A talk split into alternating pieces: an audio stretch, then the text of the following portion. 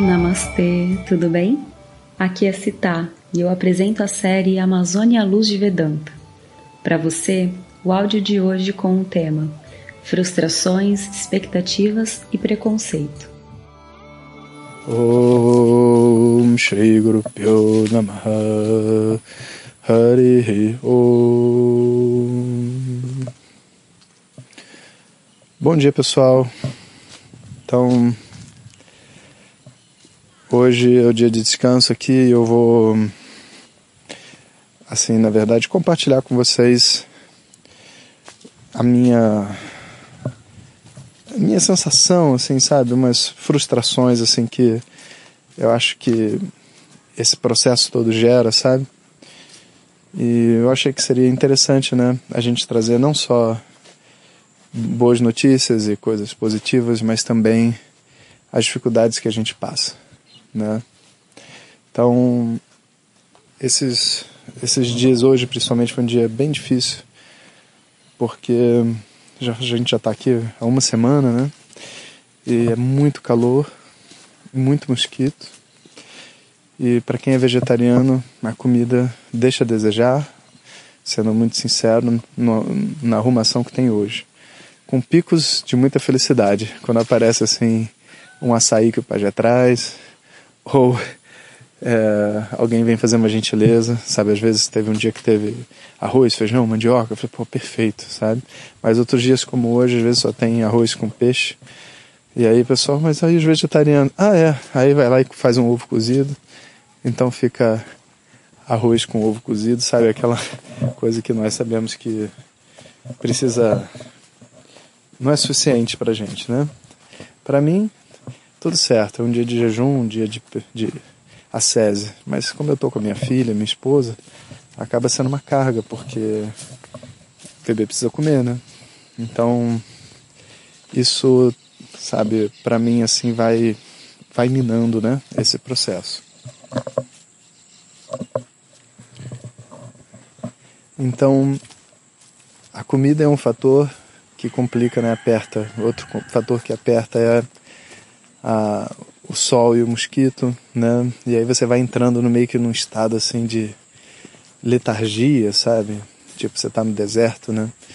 E é difícil para a mente manter o seu foco, principalmente se você tem, né, como disse, família, tem uma uma estrutura de pessoas assim que é, dependem uma das outras, né? A gente até comentando com a Denise, se eu tivesse sozinho aqui, eu estaria bem. É, com todas as dificuldades. Se a Denise estivesse sozinha também. Agora, nós dois com a Sara não fica bem. Então a gente hoje está né, tá enfrentando aqui esse desafio e conseguimos assim descobrir alternativas, porque no fundo tudo é uma questão de, sabe, da gente pedalar e encontrar o caminho para poder receber o que a gente precisa receber, porque todo lugar tem o que você precisa, não sabe? Não, ah, não, é impossível ser feliz aqui, porque as pessoas estão morando aqui, né? Mas a gente não tem, não está acostumado, a gente não tem a mente pronta para ver as frutas nesse, nessa floresta selvagem, vamos dizer assim. Então, hoje foi um dia de adaptação. Aí a Denise depois, eu falei, não, Denise, deixa eu ficar com a Sara aqui. A gente ficou brincando com a Sara, a Ju tá aqui ajudando, né? E falei, vai lá encontrar o seu caminho, né? O que, que você precisa fazer, porque, né? E tal. E ela andou no mato aqui, achou um igarapé enorme, disse que ela conseguiu nadar dentro do igarapé, ela tá feliz da vida, ela adora nadar. Mas não só isso, porque é tão quente, se tiver um lugar que você pode mergulhar e ficar dentro, né? Isso é o, é o paraíso, né? Então, de repente, né, a gente vai de, do vale, sabe, para o pico, sabe? Ao perceber a força, né? Do que tem ao nosso redor, mas não é do jeito que a gente quer, sabe? É do jeito que é. E essa adaptação, ela acaba sendo parte do exercício de estar aqui. Então, assim, a gente está até pronto para ir embora. Se precisar, se a gente fala assim, hum, para Sara não vai dar, ou qualquer coisa, de repente a gente pode arrumar na cidade que não é tão distante, sabe? Um, um, um hotel, sei lá, sabe? A gente não, não, não, não tá encerrando nenhuma possibilidade, mas é, a gente precisa passar pelos nossos desafios também, né? Então esse é o primeiro ponto. O segundo ponto também assim que dá uma desanimada, é, mas que também é um trabalho de expectativa, né? Não é uma crítica, é o contrário, sabe? É um, é um, é um ajuste, sabe? É porque quando a gente fala vamos para a Amazônia numa tribo indígena, a gente imagina que a gente vai chegar, sabe, naquela cena do Alto Xingu, sabe, com todo mundo lá no meio da, da selva e sem roupa, vestido de palha, cantando, sabe, e que a vida das pessoas é isso, sabe? Mas a vida das pessoas não é isso. Talvez existam aldeias em algum lugar que que vivam dessa forma, sabe? Mas talvez eu acho que depois de ter essa experiência aqui, eu consigo perceber que não é a realidade da maior parte dos povos indígenas. E em dois aspectos. Primeiro, talvez a melhor descrição para a gente dizer o que, qual que é a energia do que tem é a energia de um povo ribeirinho, ou seja, um povo que nasce, que, que vive né, à margem de um rio, que tem a sua subsistência aqui, produz, sabe? Eles vivem de tipo assim fazer o roçado e levar na cidade de barco e vender para as pessoas que precisam comer, pra, em troca das coisas que facilitam a vida deles, tipo gasolina para cortar um negócio, etc. A, o prazer né, da vida não está gerando em torno da espiritualidade como a gente imagina. Eles são, eles têm muita festa. Então, daqui a três dias acaba a vivência e começa o Festival da Banana. E diz que vai ter muito índio aqui. Mas nessa é, nessa realidade, sabe, de um festival, a gente está dentro de uma festa, não é a, a, realidade da vida deles, sabe? Então você vai encontrar é, muitas das dificuldades que a gente vê na nossa sociedade normal, que a gente não queria encontrar aqui, a gente vai encontrar aqui. Então, dificuldades com a alimentação, sabe? As pessoas é, não entendendo, né? Tipo assim, olha, açúcar faz mal, Coca-Cola faz mal. E essas to coisas todas são novas para eles, eles trazem para a tribo, sabe? E é, cigarro, sabe? Coisas que a gente fala, poxa, isso aqui não era para estar tá aqui, sabe? Mas está lá, sabe? E não é o, o cigarro indígena, é o cigarro malborão, sabe? E você fala, cara, como é que pode, junto de uma, uma cultura ancestral, as pessoas estarem fazendo isso, sabe? Então tem muitos preconceitos dentro de nós e muitas expectativas que precisam ser ajustadas para a gente poder estar tá num lugar desse e receber o que o lugar tem para dar, sabe? E as pessoas são simples, humildes, elas não são pessoas é, que você vai dizer assim, ah, fizeram grandes estudos na vida e não sei o quê. Não, o estudo dela é, é o estudo da vida, mesmo de, estar tá aqui nesse local mas se você para para ouvir o que ela tem para dizer, sabe, você recebe também, sabe? Você recebe é, sabedoria, você recebe amor, você recebe carinho, sabe? Mas não é da forma como a gente imagina que seria, né? De você estar tá com um grande mestre espiritual diz, revelando para você os mistérios da ayahuasca, não é? Você entende? Não é uma tribo no meio da Amazônia que está isolada, e não, não é, sabe? É um povo ribeirinho, simples e humilde que tem que pesca todo dia para comer, tem o seu roçado, tem televisão, você está entendendo? Com alguns tem lá uma antena parabólica que arrumaram algum jeito de botar. Tem uma uma uma infraestrutura de uma comunidade, sabe? E isso é algo que a gente precisa compreender, precisa é, visualizar, sabe, o que que é, para a gente não criar uma fantasia, né? Mas junto disso existe os pajés. E esses pajés, eles são, vamos dizer assim, o porta-bandeira da cultura ancestral deles. Eles estão ali, tipo assim, defendendo, entendeu? O rezo, a tradição, os símbolos. Mas eles não são maioria. Ou seja, se você for na, na aldeia, for tiver uma, uma roda lá de uni, como fizemos, não vai ter assim, das 100 pessoas da aldeia, 80 cantando, 50, vai ter tipo 10. Porque o trabalho espiritual, tanto no mundo quanto dentro do, do da aldeia indígena, sabe, mundo moderno dentro da aldeia indígena, ele também é para poucos.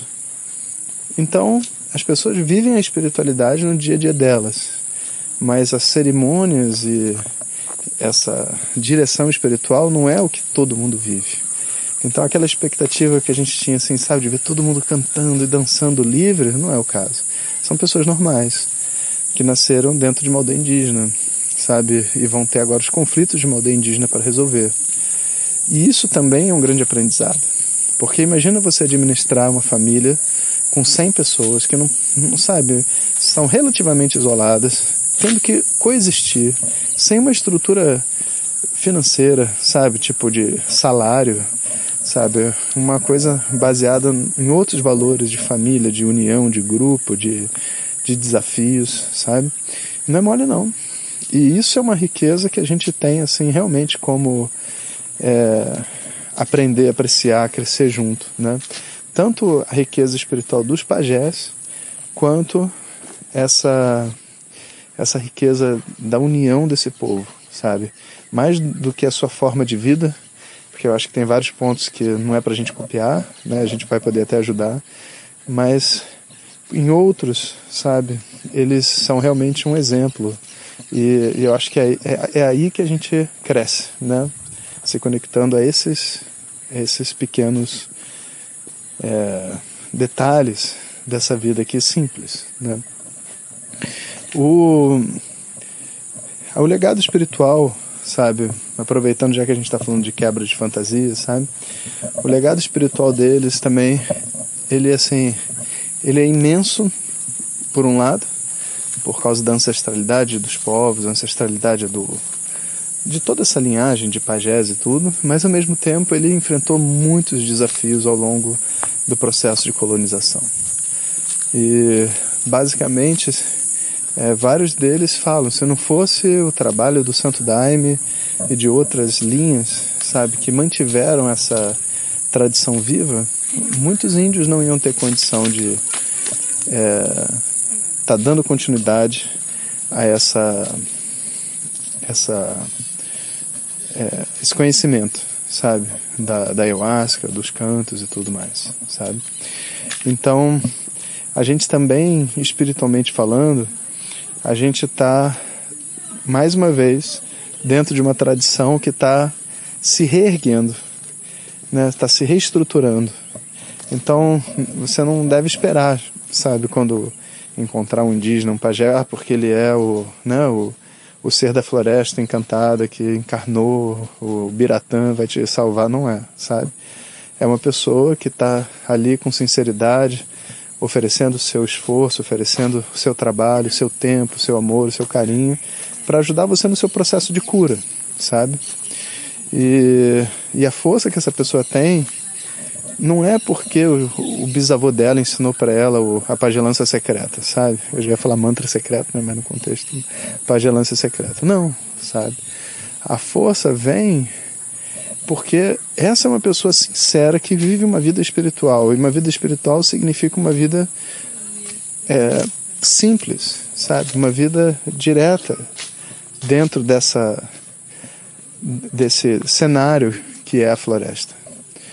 E essa sinceridade, junto com essa vida, é uma grande ascese.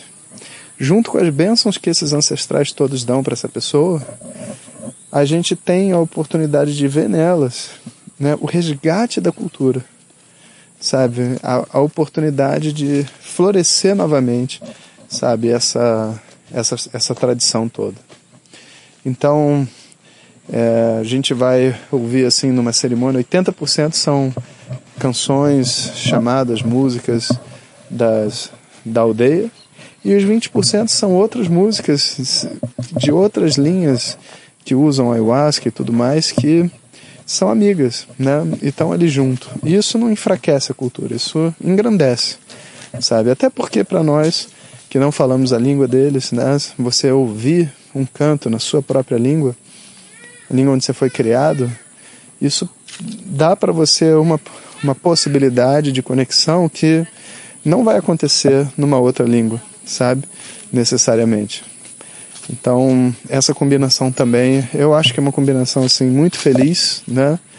E, e é como né, o, o, o pajé vai dizer, né? As pessoas, elas estão todas buscando por resposta e por curas na vida delas, sabe? E nem todos têm todas as respostas. E então, que bom que tem um monte de pessoas diferentes, com tradições diferentes, com egrégoras energéticas, entidades diferentes, pronto para tipo assim é, oferecer, né? Tipo uma, um banho mesmo, né? Um, uma chuva de bênçãos, dependendo da, da energia que a pessoa chega, é um lugar diferente que ela vai tomar esse banho, né? E aqui a floresta, esses indígenas, essa tradição é um desses locais de banho. Na tradição védica a gente chama isso de tirta, né? Tirta, o lugar onde você mergulha para purificação espiritual, né? Então, é, só colocando as coisas no lugar, né? Porque eu estou falando tanto da beleza também de tudo isso que está aqui, da força das orações e de tudo. E, então é importante que a gente tenha essa perspectiva, sabe? E tenho certeza que várias pessoas que estão ouvindo vão passar um dia aqui, né? E guerreiros, guerreiras, venham preparados, porque balança, não é mole não. Um bom dia para todos vocês. Valeu. Obrigada por escutar. No episódio de amanhã, o professor Jonas vai contar sobre a Samaúma, a grande árvore da floresta. Se você deseja receber esses áudios direto no teu telefone, entre em www.vedanta.life e clique no botão WhatsApp ou acesse as redes sociais do professor Jonas. Até amanhã. Harion. As práticas ancestrais realizadas nessa experiência foram executadas dentro dos ritos tradicionais e com devido acompanhamento. O professor Jonas tem vasta experiência com as práticas ancestrais. Portanto, não repita em casa ou faça uso dessas práticas em locais desconhecidos ou se tiver questões de saúde física ou psicológica. Procure por médicos e profissionais qualificados.